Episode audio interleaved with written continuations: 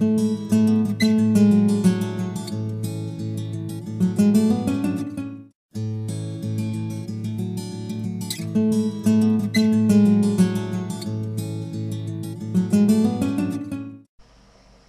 siguiente conjunto de vídeos audiovisuales lo dedicaremos a la resolución de problemas de la lección 7 del temario, dedicada, como ya sabes, al estudio particular de bombas axiales. Con esto se pretende complementar las sesiones teóricas dedicadas a esta lección, ya que se van a resolver en un conjunto de dos vídeos los dos problemas planteados en la colección de problemas. En este primer vídeo nos centraremos en resolver el problema 7.1 de la colección. Aquí veremos las particularidades del cálculo de los triángulos de velocidades en una máquina axial y obtendremos la distribución de ángulos de los álabes necesaria para que se mantenga el equilibrio radial de energía en una máquina axial. Antes de ir con el enunciado del problema, indicar que este se corresponde con el problema 2.5 de la bibliografía Teoría y problemas de máquinas hidráulicas de Antonio Viedma y Blas Zamora en su tercera edición. Dice que una bomba axial está formada por un rotor y un estator aguas abajo del primero, que tiene las siguientes características geométricas. Diámetro del cuerpo central raíz de los álabes igual a 0,72 metros, diámetro externo o punta de los álabes igual a 1,8 metros, ángulo de salida del rotor en la altura media del álabe beta 2 igual a 30, ángulo de entrada del estator en la altura media del álabe igual a 40 grados, un régimen de giro n igual a 250 revoluciones minuto. Suponiendo que no existe prerrotación, se nos pide que calculemos en el apartado A la velocidad axial o meridiana a la altura media del álabe, el apartado B, suponiendo que la velocidad axial es uniforme para todas las superficies de corriente, determinar el caudal que impulsa la bomba, en el apartado C, determinar el incremento de energía mecánica específica en la superficie de corriente a la altura media del álabe y determinar la potencia útil y el par que precisan la bomba. Apartado D. La distribución a lo largo del álabe especifica que demos valores para la raíz, sección media y punta de los ángulos que forman la dirección azimutal y la dirección tangente al álabe del rotor en el borde de ataque y el de salida, es decir, los ángulos beta 1 y beta 2. Y finalmente en el apartado E que determinemos la distribución también en la raíz, sección media y en la punta del ángulo que debe tener el estator en la entrada y en la salida del mismo para hacer máximo el coeficiente de presión y conseguir el equilibrio radial del flujo en la salida del mismo. Esta sería la figura que acompañaría el problema. Aquí se puede ver claramente la disposición física de los elementos en la máquina, teniendo el rotor y a continuación de este el estator. También puedes apreciar los distintos diámetros que enunciado se identifican. Aquí de 1 se correspondería con el diámetro de la raíz de los álabes, que es el mismo diámetro del buje al cual va acoplado el, árabe.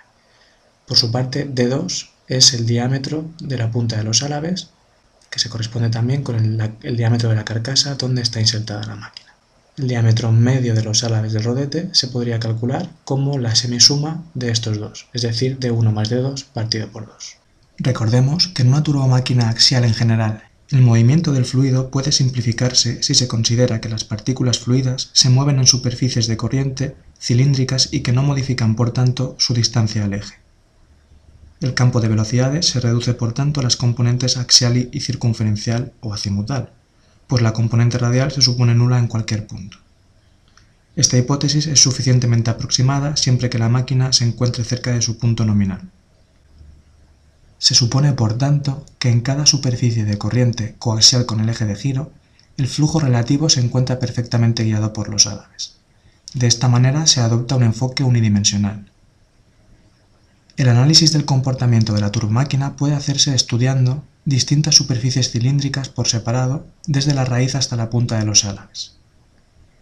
A lo largo de la coordenada radial, los triángulos de velocidades irán variando por el hecho que la velocidad de arrastre va cambiando, el flujo total en su conjunto es entonces bidimensional, aunque se considere guiado unidimensional en cada una de las superficies de corriente cilíndrica. Por tanto, la altura teórica o útil será distinta para cada superficie de corriente y será indispensable calcular cada capa por separado, con objeto de analizar el diseño global de la máquina.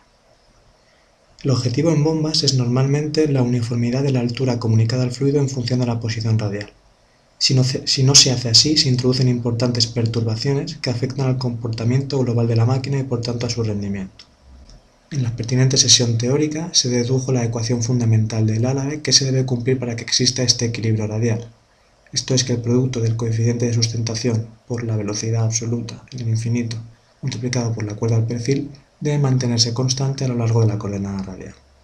En el rotor, al aumentar la posición radial, la velocidad relativa media aumenta, con lo que es necesario variar el coeficiente de sustentación y además la cuerda. Por ello, los álabes del rotor suelen ser afilados cuando nos movemos de la raíz a la punta.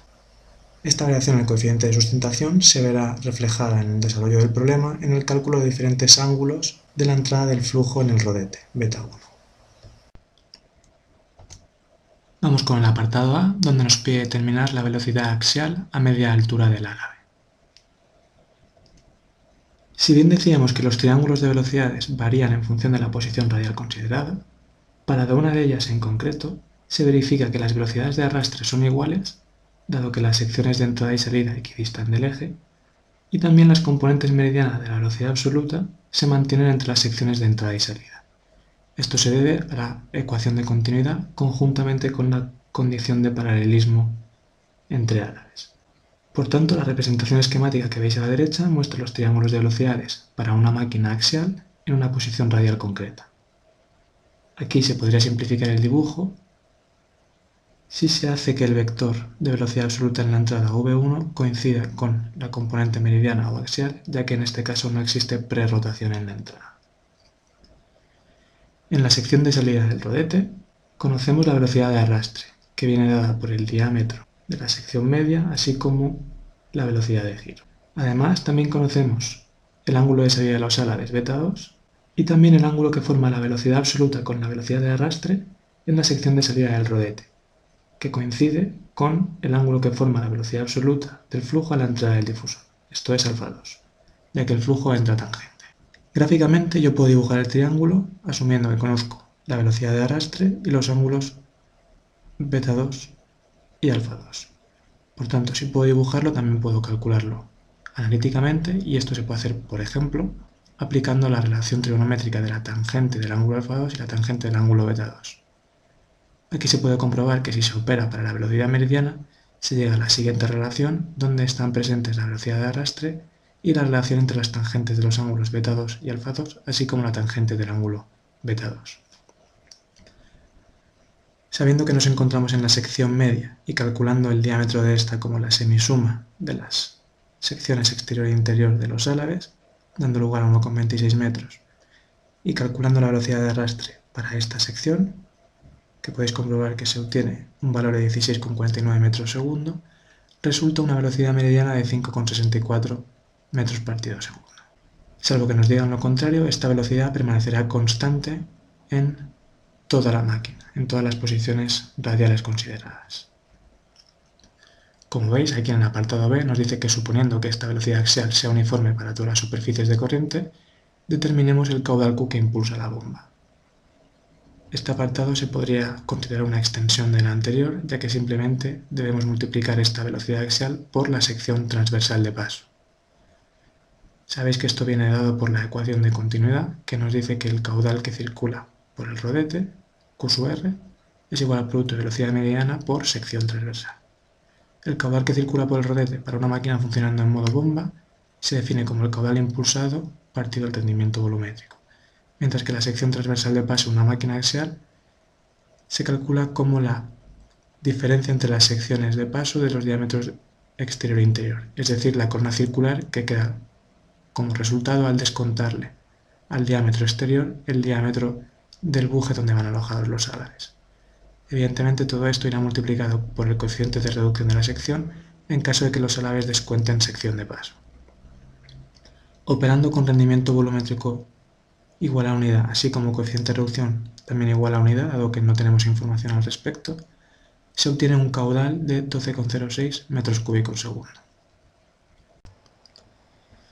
A continuación, el apartado C nos pide que determinemos el incremento de energía mecánica específica, delta E sub m, en la superficie de corriente a la altura media del álave y determinar también la potencia útil y el par que precisa la bomba. Recordemos que una energía específica se define como aquella que multiplicada por un caudal másico nos da unas dimensiones de potencia. En nuestro caso, el incremento de energía que experimenta el fluido entre las secciones de entrada y salida se debe a la altura intercambiada entre rodete y fluido.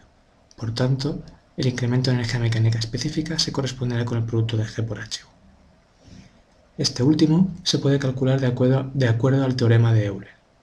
Si la máquina funciona en modo bomba y además es una máquina axial, en última instancia se puede simplificar la ecuación al producto de velocidad de arrastre por diferencia entre las componentes azimutales de la velocidad absoluta entre la salida y la entrada del rodete. Si además asumimos que el flujo entra radialmente al rodete, esto es V1 igual a 0, esta energía mecánica específica se calculará con el producto de U por V2. Recordemos que nos están indicando que determinemos el incremento de energía mecánica específica para la superficie de corriente correspondiente a la altura media de la lave. Por tanto, deberemos sustituir las magnitudes de velocidad de arrastre y componente azimutal de la velocidad absoluta relativas a la sección media. Estas se han determinado en el apartado anterior y podéis verificar que el producto de G por HU da igual a 110,9 metro cuadrado partido por segundo cuadrado. Si ahora lo que queremos es determinar la potencia útil intercambiada entre rodete y fluido, simplemente por la definición de esta, sabiendo que se calcula de acuerdo al peso específico por Q por eh, la altura útil, podéis sustituir valores con el caudal y la altura útil recién obtenida y llegaréis a un resultado de 1334 kilovatios. Esa es la potencia que intercambiaría el rodete con el fluido. Si bien en su eje necesitaría tanta más como consecuencia de los rendimientos orgánico y volumétrico.